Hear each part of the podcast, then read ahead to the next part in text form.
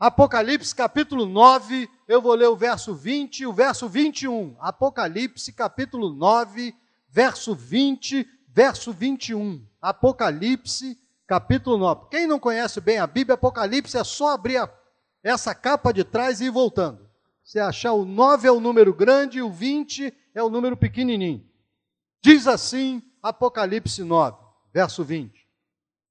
Os outros homens aqueles que não foram mortos por esses flagelos, não se arrependeram das obras das suas mãos, deixando de atorar os demônios e os ídolos de ouro, de prata, de cobre, de pedra e pau, que nem podem ver, nem ouvir, nem andar, nem ainda se arrependeram dos seus assassínios, nem das suas feitiçarias, nem da sua prostituição, nem dos seus furtos não se arrependeram. Curva a sua cabeça. Senhor, nós pedimos que tu abençoe a tua igreja agora e que a tua palavra seja feita de, de acordo com as nossas necessidades. Permita, Senhor, que nós ouçamos o que tu tens a dizer em teu nome. Amém. Apocalipse é um livro que está sempre na moda. Está sempre na moda. Onde você disser, eu vou falar sobre Apocalipse, imediatamente junto um bocado de gente que quer ver o que, que ele vai falar. E acontece que Apocalipse, ele não é compreendido, porque as pessoas estão olhando o negócio errado. Há cursos para explicar que é o, sei lá, o chifre dourado da besta, ou o rabo amarelo do falso profeta. Mas Apocalipse não é isso. No outro dia eu entrei numa uma livraria evangélica. E eu descobri que a livraria evangélica hoje está assim, ó. Toda a livraria evangélica, qualquer um. Tem um negocinho pequeno, um número pequeno de livros de testemunho e alguma, algum, alguma coisa doutrinária. Por exemplo, pastor Patrick escreveu um livro muito bom chamado A Verdadeira, a Verdadeira Graça.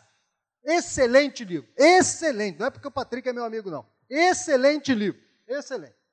Ia é lá, Patrick escreveu, você vai lá na livraria, é capaz de encontrar um, dois dele. Tá lá. Aí você vai ver o testemunho de alguém. Eu citei quinta-feira aqui, pastor é, é, Geraldo abriu no Google, encontrou na hora o livro O que Deus fez por mim, testemunho de Erli Lentz César. Erli Lentz César. Você vai encontrar esse livro provavelmente na internet, mas não na livraria evangélica. Você vai lá, dá um pouquinho só. E a grande maioria dos livros, a grande maioria, 90% dos livros, são divididos em dois tipos: autoajuda, como fazer para perder, perder peso, como entrar na glória do Senhor, como Deus vai lembrar de mim, como não sei o que lá, como autoajuda e Apocalipse. A outra metade é sobre Apocalipse. E quando você lê, vai ver os livros, eu que já estou careca nesse negócio, 48 anos nisso, você começa a ver que cada vez tem que inventar uma história nova. Porque, irmãos, tudo que tinha que ser discutido sobre Apocalipse já foi nos últimos dois mil anos. Não é? Já tem 2021 anos que o pessoal discute Apocalipse. Caramba, está na hora da gente parar um pouco e olhar o que Apocalipse tem a dizer. Primeira coisa que você precisa saber sobre Apocalipse: Apocalipse é um livro evangelístico. Vou repetir: a finalidade de Apocalipse é evangelizar. Não é fazer você ficar apavorado, não é fazer você, ai meu Deus, o que é isso? A besta que saiu do, do, mar, a besta que saiu da terra, a besta que saiu em Copacabana, a besta que apareceu em Cascadura. Não! Apocalipse é o final do Evangelho, é dizendo para você assim: pode olhar, porque no final você vai ser salvo. Olha para Apocalipse com esses olhos. Deus está me dizendo: olha, no final você vai ser salvo.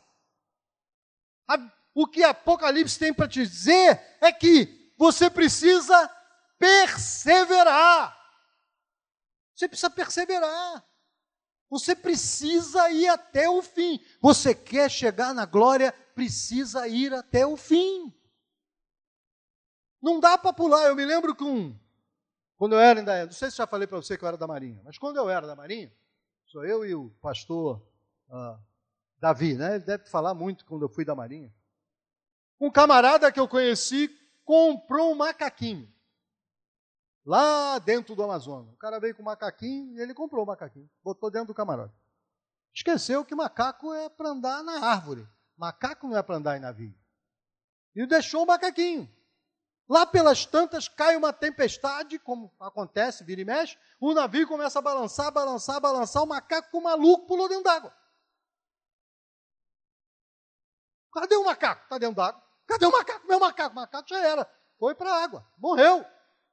Porque, irmãos, a gente tem que entender que tem que perseverar. Se você pular do barco, você morre. Ouça Apocalipse. Você tem que perseverar.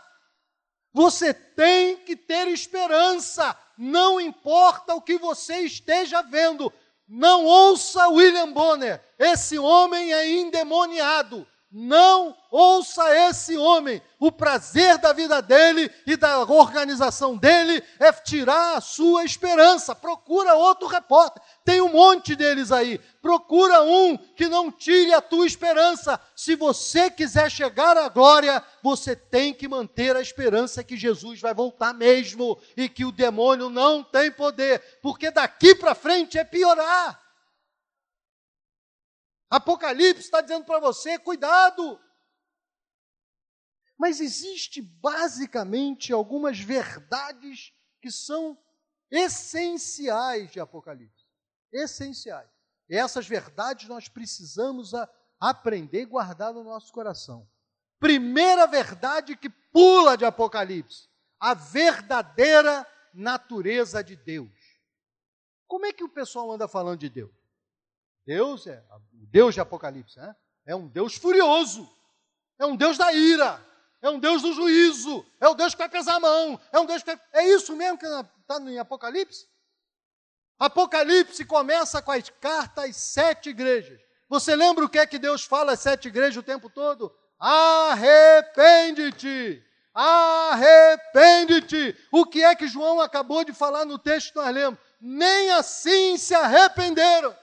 O que João está me falando e está falando para você é que o Deus de Apocalipse é o Deus que espera pessoas se arrependendo. O Deus de Apocalipse não é um Deus furioso, é um Deus misericordioso. É um Deus que está aguardando o seu marido se arrepender. É o Deus que está aguardando o seu filho se arrepender. É o Deus que está aguardando você se arrepender. É um Deus que está dando toda a oportunidade para nós pararmos e dizer: Jesus, eu errei mesmo. Eu errei mesmo. Me perdoa. É o Deus que está dizendo para você aqui e agora: não importa o que você fez, se você confessar, se você se arrepender, eu te perdoo. Eu me lembro que muitos anos atrás, conheceu Jesus na nossa igreja um camarada que era bandido. Bandidão mesmo, bandidão. Não vou citar o nome dele porque ele se regenerou e eu não quero ficar contando a história dele e jogando o nome dele no veneno, né? E aí ah, tem alguém aqui que, que pode vai correr atrás do cara e prender. Não. Ele se regenerou mesmo.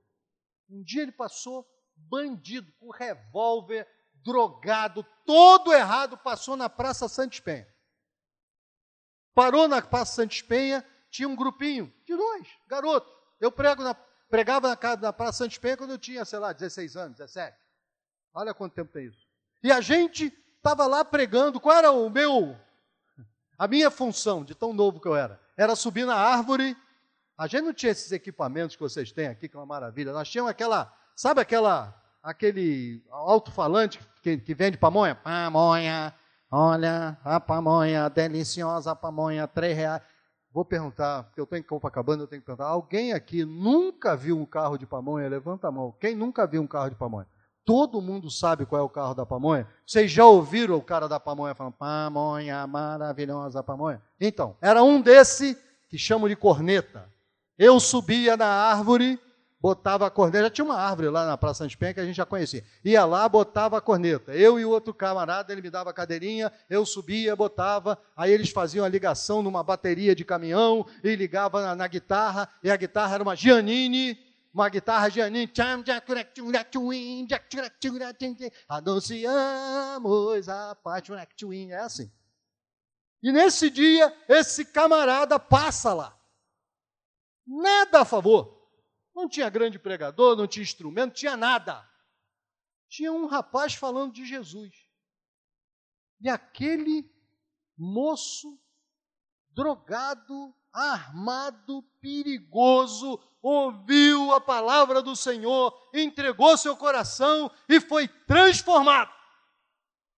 Um dia, indo para a BI à noite, não tinha outras igrejas, a igreja era só na BI à noite, domingo à noite, ele indo assaltar o ônibus, coisa que raramente acontecia. E eu encontro com esse irmão, quase que falei o nome dele, Encontrei com esse irmão, ele danado, os caras nem roubar sabiam.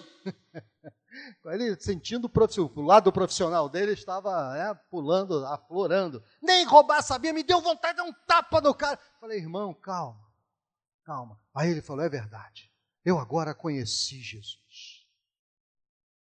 O Deus que conhecia aquele moço, drogado, bandido, perigoso, viu que ele se arrependeu e o perdoou. Apocalipse está dizendo que não há um Deus furioso, não é um Deus raivoso, mas é um Deus misericordioso e de amor, que está esperando que todos se arrependam e mudem a sua vida.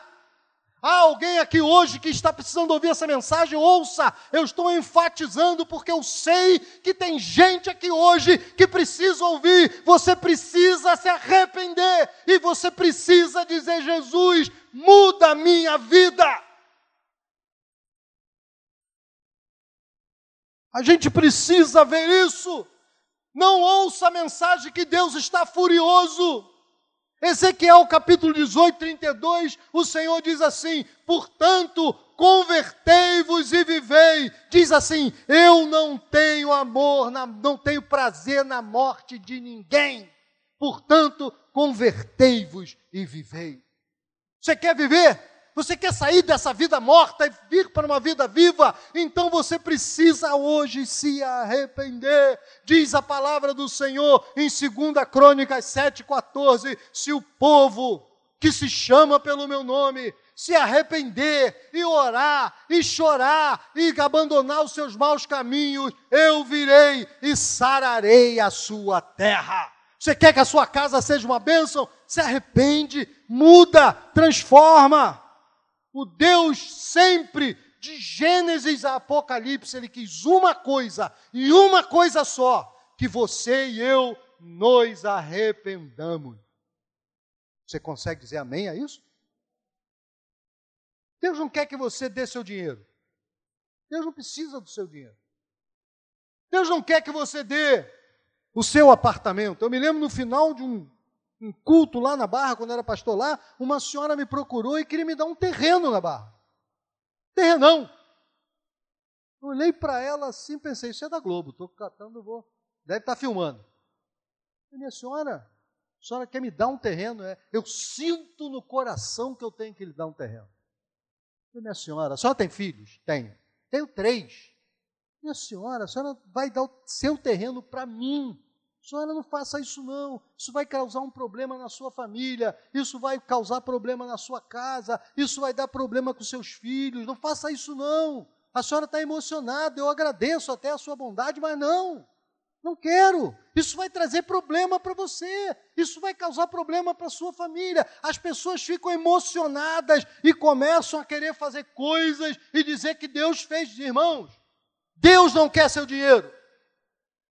Deus não quer seu terreno, Deus quer seu coração, totalmente o seu coração. Para Ele, a única coisa nesse universo todo que existe, que vale, é o seu coração.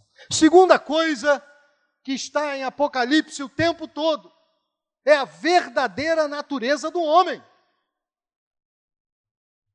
Houve um, quem estuda sociologia sabe, um sociólogo francês famoso chamado Jean-Jacques Rousseau. Jean-Jacques Rousseau, ele compilou um pensamento e dizem que foi ele que botou, ele não foi ele, já existia antes, ele só compilou e escreveu. a seguinte tese, a seguinte tese: todo homem nasce bom. O homem é intrinsecamente bom. Quem não presta é a sociedade. E a sociedade perverte esse homem. E você vai ouvir dezenas de pessoas, se você estiver numa faculdade, eles vão citar isso para você o tempo todo, de um jeito ou de outro. Vão vender para você de um jeito ou de outro essa ideia. A ideia de que todo ser humano é bom. Por isso, todo ser humano não pode ser preso. Ele é bom. Ele matou. Viu aquele cara que matou a criança que está aí todo mundo falando agora?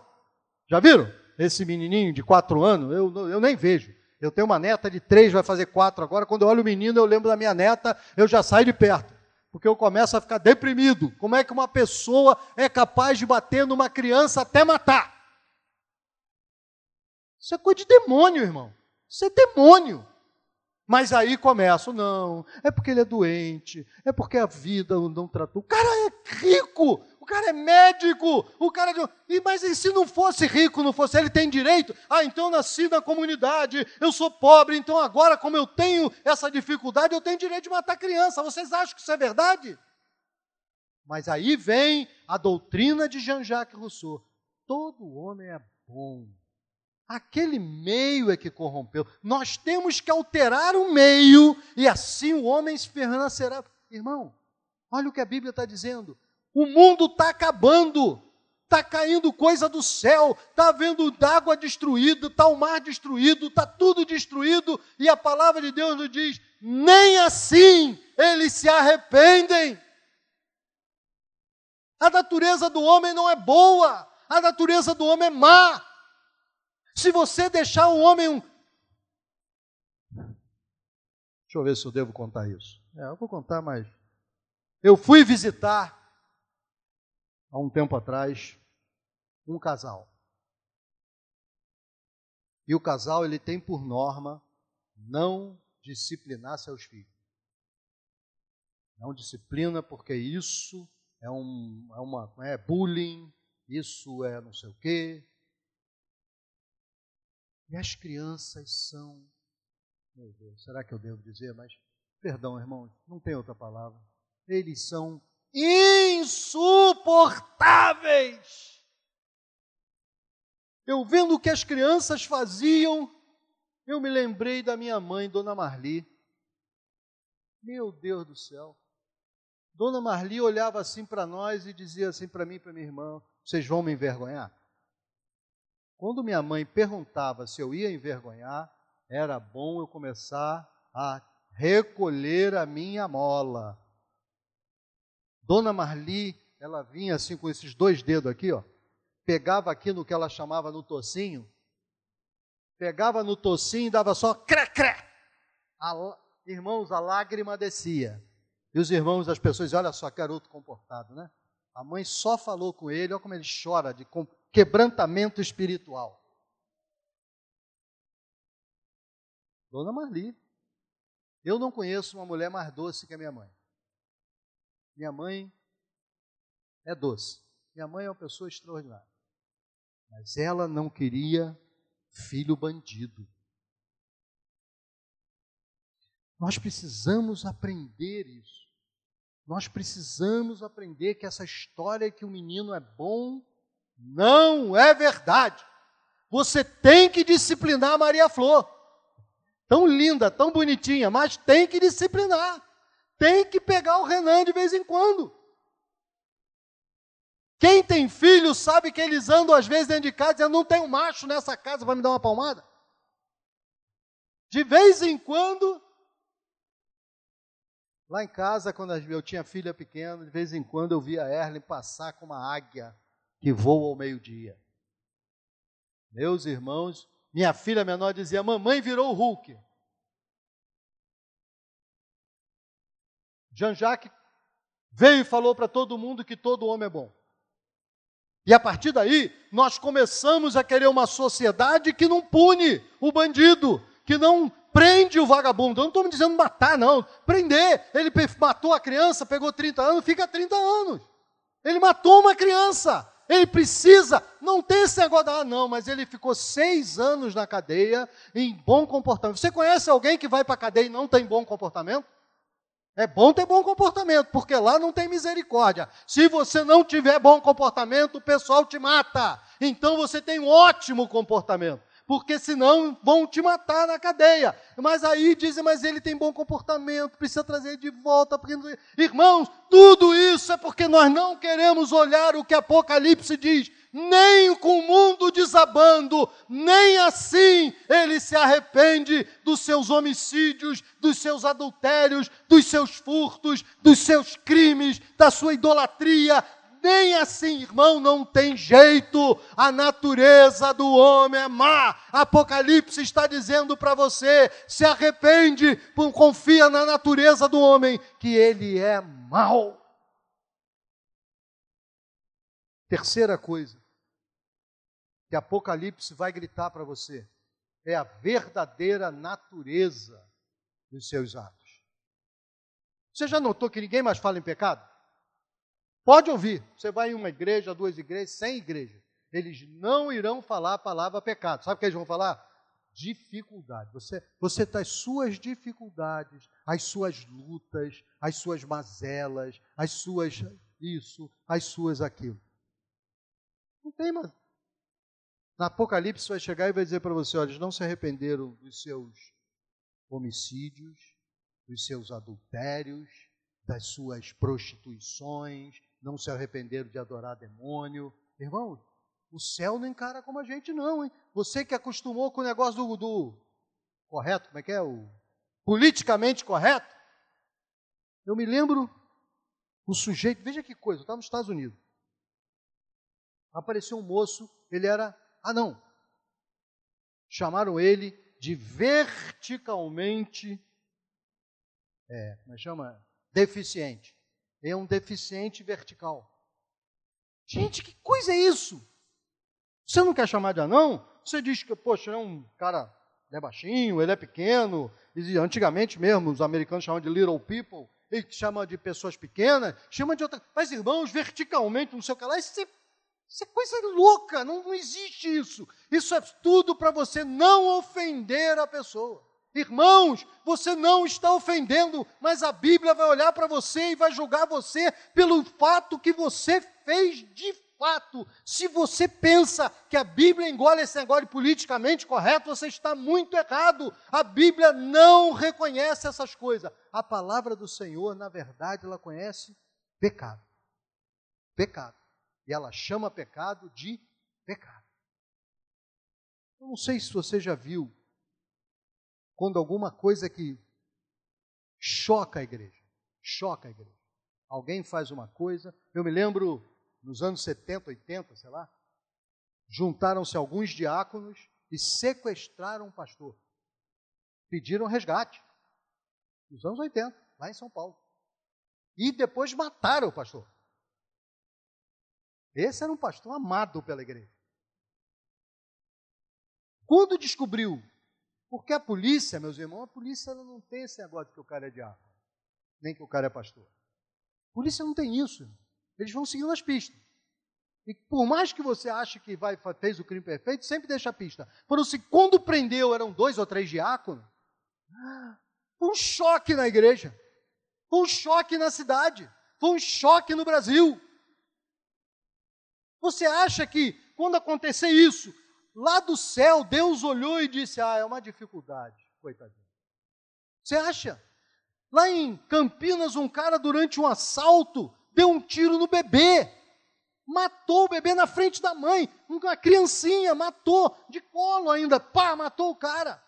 Um dos que estavam participando desse crime, ele não estava, não foi ele que atirou, ele não estava nem dentro do banco, mas ele estava do lado de fora, Anos depois ele se converteu e ele falava: Eu não consigo nem dormir quando eu penso uma coisa dessa. Porque agora eu vejo o que esse cara fez na época, nós simplesmente achamos que ele estava doidão, estava todo mundo doidão. Aconte... Irmãos, Deus não mudou. Deus é o mesmo. Por isso você deve olhar para Deus com temor, receber o amor de Deus e o seu arrependimento. E por último, que eu quero fechar, está na hora, Apocalipse nos fala das consequências do que nós fazemos. Os mais antigos vão lembrar, o Rogério não está aqui hoje, porque o Rogério eu sei que lembraria. do irmão que se converteu nessa igreja, lá em 90 e pouco. E ele tinha sido ladrão a vida toda. E quando ele se converteu, estava mudado, uma benção. Um belo dia ele chega em casa, está preso. Cadeia. E eu me lembro que um monte de irmãos questionaram, mas agora que ele tá, se converteu, que ele vai para a cadeia? Irmãos, olha, deixa eu dizer para você, as consequências dos nossos pecados continuam. Infelizmente, essa é a realidade. Por isso é que a gente tem que vigiar, não deixar o pecado tomar conta. Depois que eu tiver grávida, eu ia dizer grávido, eu por enquanto ainda não posso ficar grávido, graças a Deus, mas depois que estiver grávido, não tem como voltar atrás. A menos que você cometa mais pecado ainda. Então, irmãos, nós precisamos entender que os nossos atos têm consequências. Eu me lembro dessa moça chegando no gabinete pastoral, chorosa, e dizendo: Pastor, eu me converti, eu mudei de vida e descobri que estou com AIDS. Aí o pastor perguntou para ele como era a sua vida antes. Antes eu não valia nada, eu andava com tudo quando é homem. Eu, ela disse: Filha, Deus pode curar? Pode, mas há consequências. Apocalipse vai dizer: Olha Humanidade, o que você fez tem consequências. O que você andou fazendo tem consequência. Você destruiu tudo, agora tem consequência. Você matou um monte de gente, agora tem consequência. Se você deu um passo errado, casou errado, agora vai ter consequência. Se você foi criou seu filho mal, agora vai ter consequência. Se você não ouviu o que o Senhor falou para você várias vezes e não se arrependeu e mudou de vida, agora tem consequência. Isso não tem a ver com um Deus mau e furioso, tem a ver com as consequências dos nossos atos. Tem gente que dá toda a sorte do mundo porque eles fazem um monte de bobagem e não parece que não tem consequência nenhuma, mas tem outros que dá, faz uma bobagem parece que desaba o mundo na cabeça irmão, eu não sei se eu sou assim ou se eu sou assado, então eu não vou fazer. Deixa eu dar uma coisa para você. Eu me lembro, irmãos, eu me lembro que eu cheguei um dia no meu emprego, um cara me procurou da, da empresa, um diretor, e disse para mim, Rich, eu queria que você assinasse um documento para mim, porque houve um erro nosso, um errinho, e eu quero corrigir, mas para isso você tem que, é uma, uma nota fiscal, você autoriza, e a, eu, eu boto. Eu disse, tá bom, quanto é que é? 7 milhões. Você assina um errinho, bobagem, 7 milhões. Aí eu meto meu chamegão e ficou implícito na conversa que parte desses 7 milhões iriam, claro, voltar para minha casa. Irmão, se você é igual a mim, saiba, não faça, porque vai dar errado. Eu sou o cara que, se eu cair sentado, eu quebro o nariz em três lugares. Ninguém sabe como aconteceu, mas que vai acontecer, vai acontecer. É impressionante o quanto eu não devo fazer essas coisas, porque não dá certo. Chego eu no meu escritório, alguém me oferece parte de 7 milhões de reais, e se eu vacinar, eu estou na cadeia. Agora eu estou lá dentro, e o negão olhou para mim e disse: Gostei de tu, e eu não estou pronto para isso ainda.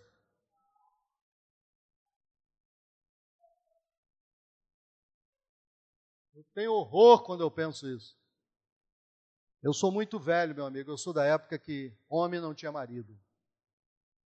Então você olha, tudo que a gente faz tem consequência. As consequências do nosso pecado são terríveis. Um dia uma pessoa falou para mim, pastor, meu pecado me procurou e me achou. Meu casamento está acabado. Achava que ele podia trair a mulher, na é verdade? Ela nunca ia descobrir. Podia trair a namorada? Nunca vai descobrir. Irmãos, o mesmo demônio que põe no caminho é o mesmo demônio que conta. A gente precisa aprender que o que a gente faz tem consequências. Apocalipse está falando sobre consequências.